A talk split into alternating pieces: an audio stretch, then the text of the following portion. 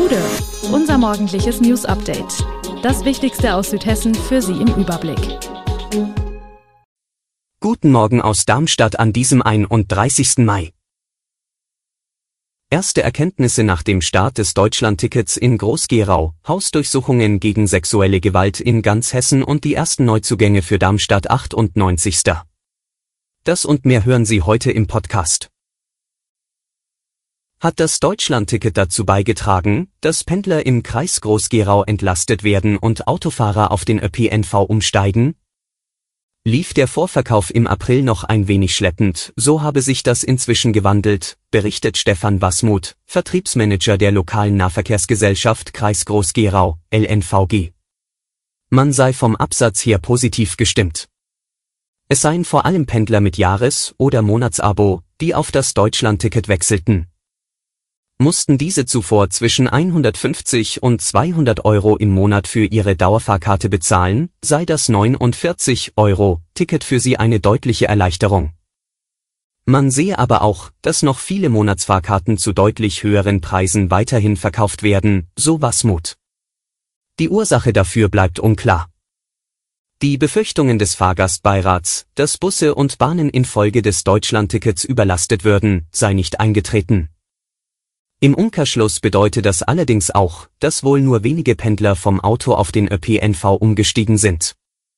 Gleichwohl rechnet Wasmut damit, dass die LNVG ihr Angebot zu den Stoßzeiten ausbauen muss, wenn das Deutschlandticket weiter an Fahrt aufnimmt.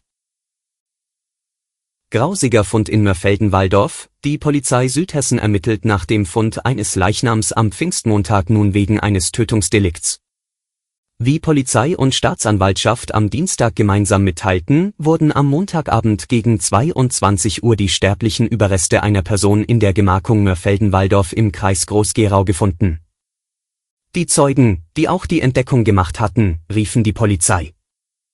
Die Identität der toten Person sowie die genaue Todesursache müssen jetzt im Rahmen einer Obduktion geklärt werden Weitere Angaben könnten vor dem Hintergrund der laufenden Ermittlungen nicht gemacht werden, hieß es von der Staatsanwaltschaft.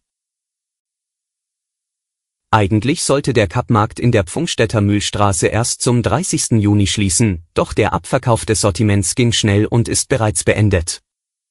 Damit ist der Laden geschlossen, das erklärt Sebastian Jung von der AWO Hessen Süd. Die 13 Mitarbeiter seien derzeit freigestellt und erhielten weiterhin ihre Bezüge. Ihnen seien für die Zukunft alternative Stellen angeboten worden. Nur vereinzelt hätten sie diese angenommen. Die meisten haben sich laut Jung für eine Abfindung entschieden. Für den Kappmarkt wird dringend Ersatz gebraucht, da er der einzige Nahversorger in Pfungstadt Süden war.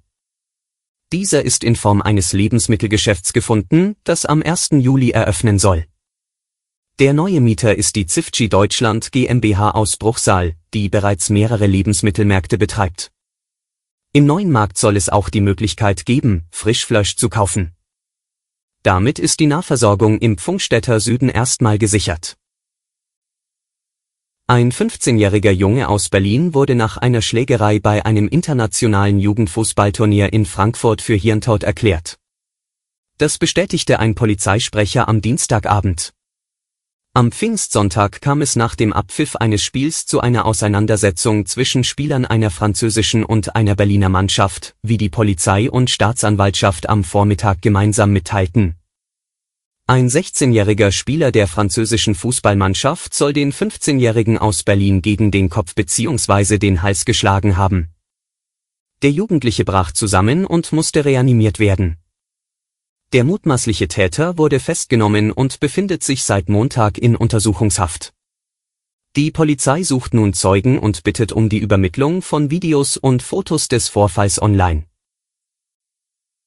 Bei Ermittlungen wegen sexueller Gewalt gegen Kinder hat die Polizei in der vergangenen Woche 75 Wohnungen in ganz Hessen durchsucht.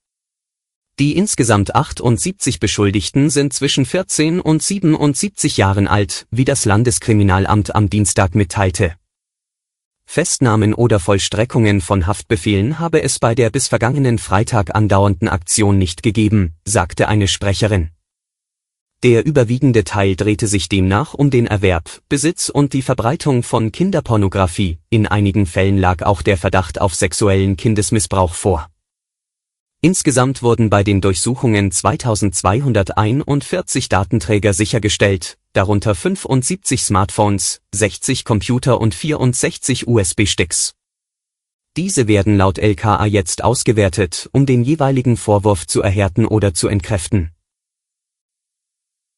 Gerade erst haben sie den Aufstieg in die erste Fußball-Bundesliga gefeiert, schon werden die Lilien auf dem Transfermarkt aktiv.